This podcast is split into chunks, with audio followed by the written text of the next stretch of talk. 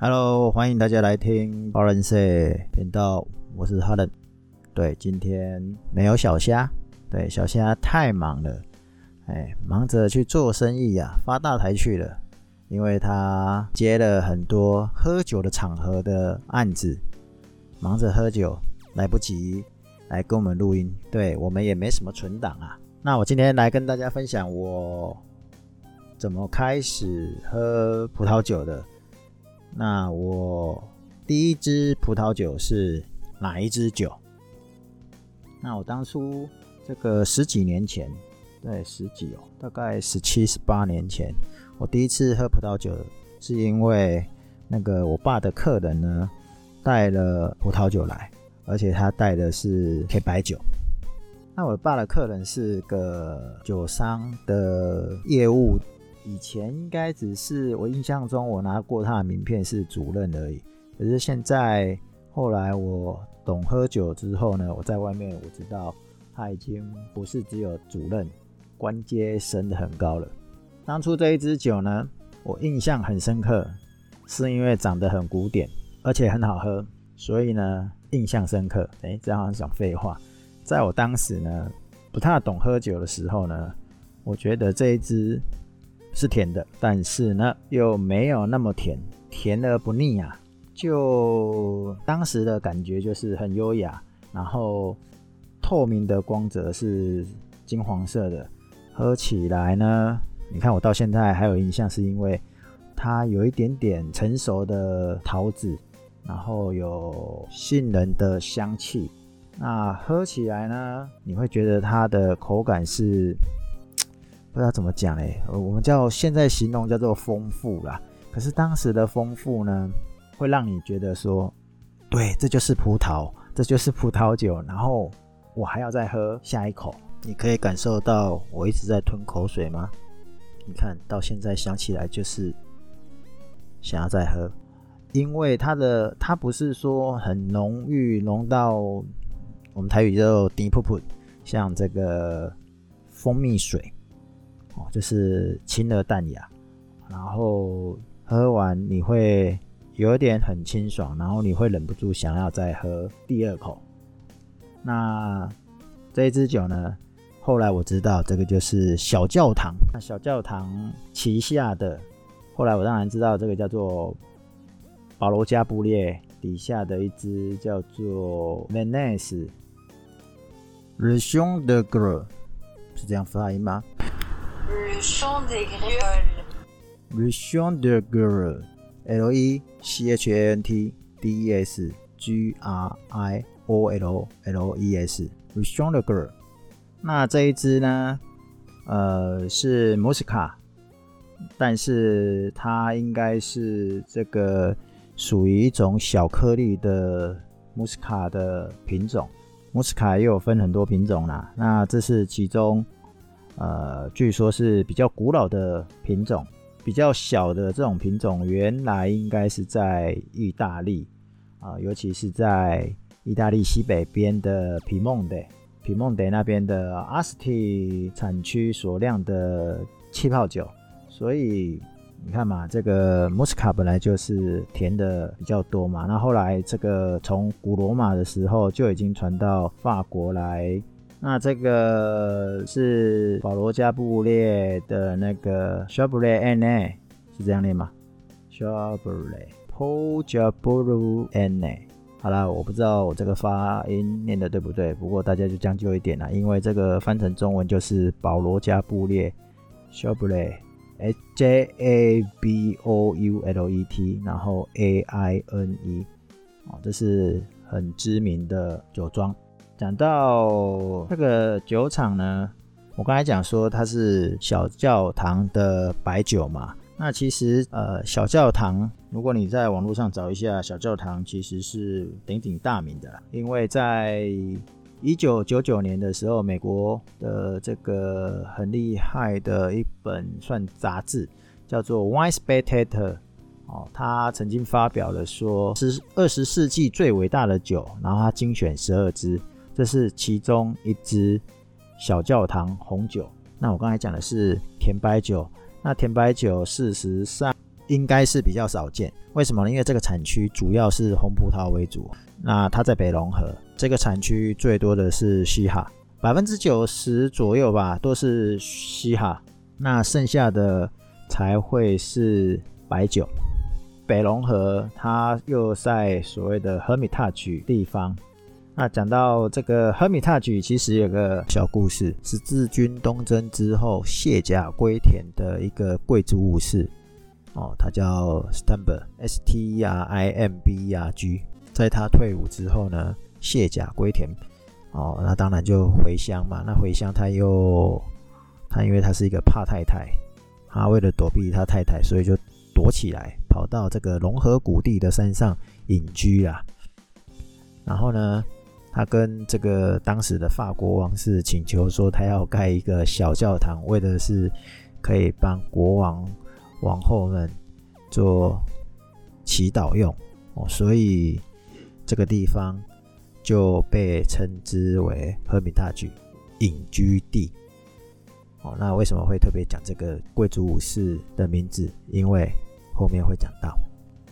然后当年这个骑士所隐居的小教堂，这个区域的业主啊，就是刚才讲的这个酒庄名字 Paul Chateau-Yonne 的酒厂，那因为一直以来都是同一咖的 logo，哦，就是一个象征，变成是这个产区 Hermitage 的一个精神指标啊。然后，所以它比较好的酒，旗舰酒就会用呃小教堂 C H A P E L L E Chapelet 来命名。Hermitage 这个地方呢，什么时候开始酿酒？哦，刚刚讲这个 Stimberg 这个卸甲归田的贵族武士，从他来之后，大概一二三零左右开始就酿红酒了。小教堂的传奇年份是一九六一年份。那刚刚有讲说它是获选的二十世纪里面十二大名酒。那它不是。它不是只有一九六一年，还有一九七八跟一九九零，总共这三个年份呢，都是帕克给满分的评价。那一九六一年的这个年份呢，在二零一二年的时候，在香港苏富比拍卖会上呢，它创下了每一瓶要六十八万的高单价，所以。传奇呀、就是传奇的一支酒。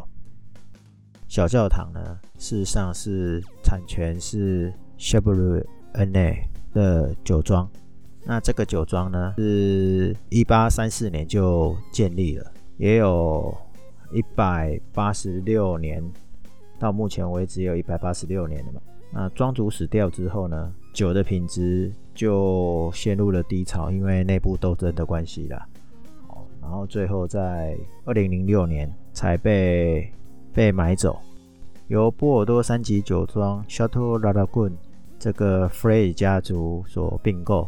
那现在是首席酿酒师是年轻的女性酿酒师 Corinne Frey 所兼任，所以等于为这个百年老字号带来了一些新气息。小教堂的红酒呢，其实是百分之百的希哈酿制而成的。那它通常也用老藤，只是可能会取不同的地块，所以呢，喝起来是很多元性。我刚才有讲到说，这个酒厂业务来找我爸问事情，带了伴手礼，他带一红一白，白的我都喝成这样子，那红的呢？其实老实说，红的当时我的感触度没有这么白酒这么这么明显，所以我的印象停留是在白酒。反而红酒呢，在我多年学过之后呢，呃，别的酒友大哥再次请喝酒的时候，才喝到这支小教堂。因为醒酒之后。那那时候的感受就会比较明显，因为所谓的醒酒前、醒酒后的变化是多元性的，就是有层次、复杂性比较高的。那这个特色就让人更能回味。我只能说，Hermitage 就是 Hermitage。那小教堂不是只有红酒有名，那因为我刚才讲说甜白酒嘛，那现在讲它的白酒，相对的比较少见。那红酒当然比较常见，只是它比较贵，它白酒也不便宜。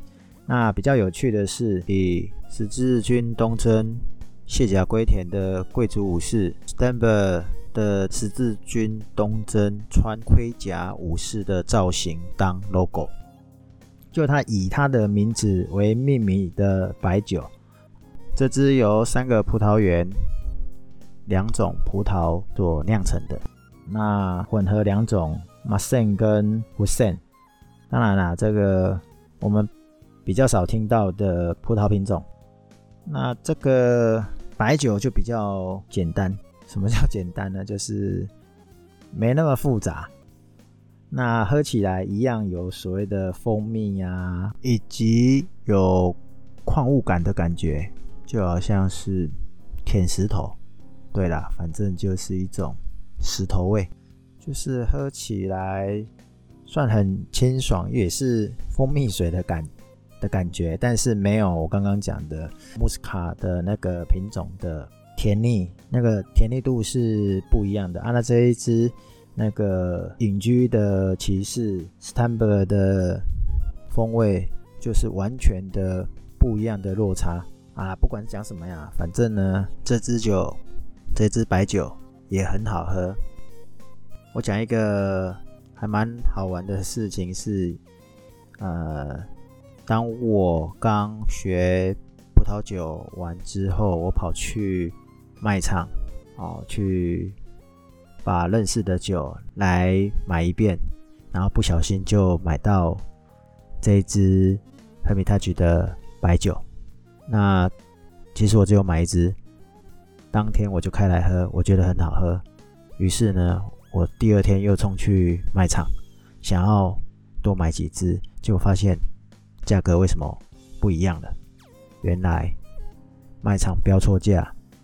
他们也发现了，然后他们的销售人员啊，知道我前一天有买，还一直跟我讲说：“你买到赚到，因为标错价，他们赔很大。如果你知道白酒的这支的价格跟我那天的价格是好几倍的落差，你应该也会跟我一样，想要多买几支来囤放。”我刚才有讲嘛，我一开始喝白酒，然后是喝。小教堂 Hermitage 的甜白酒，所以我真的是印象深刻。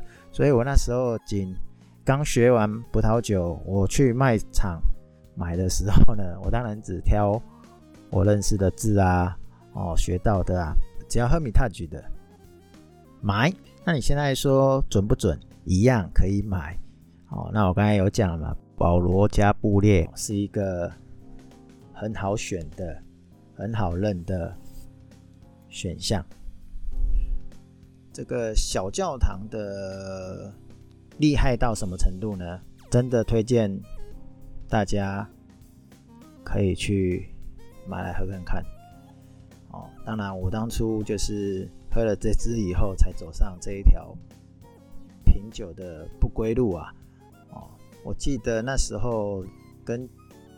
陈新明教授也有几面之缘，他有这叫什么？他有出了好几好几版的稀释增量。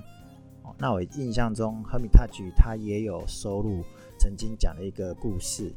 如果没有印象错误的话，他和那个稀释增量这本书里面，呃，也有收录这个故事，就是当时法国的总统去俄国访问尼古拉不知道几世。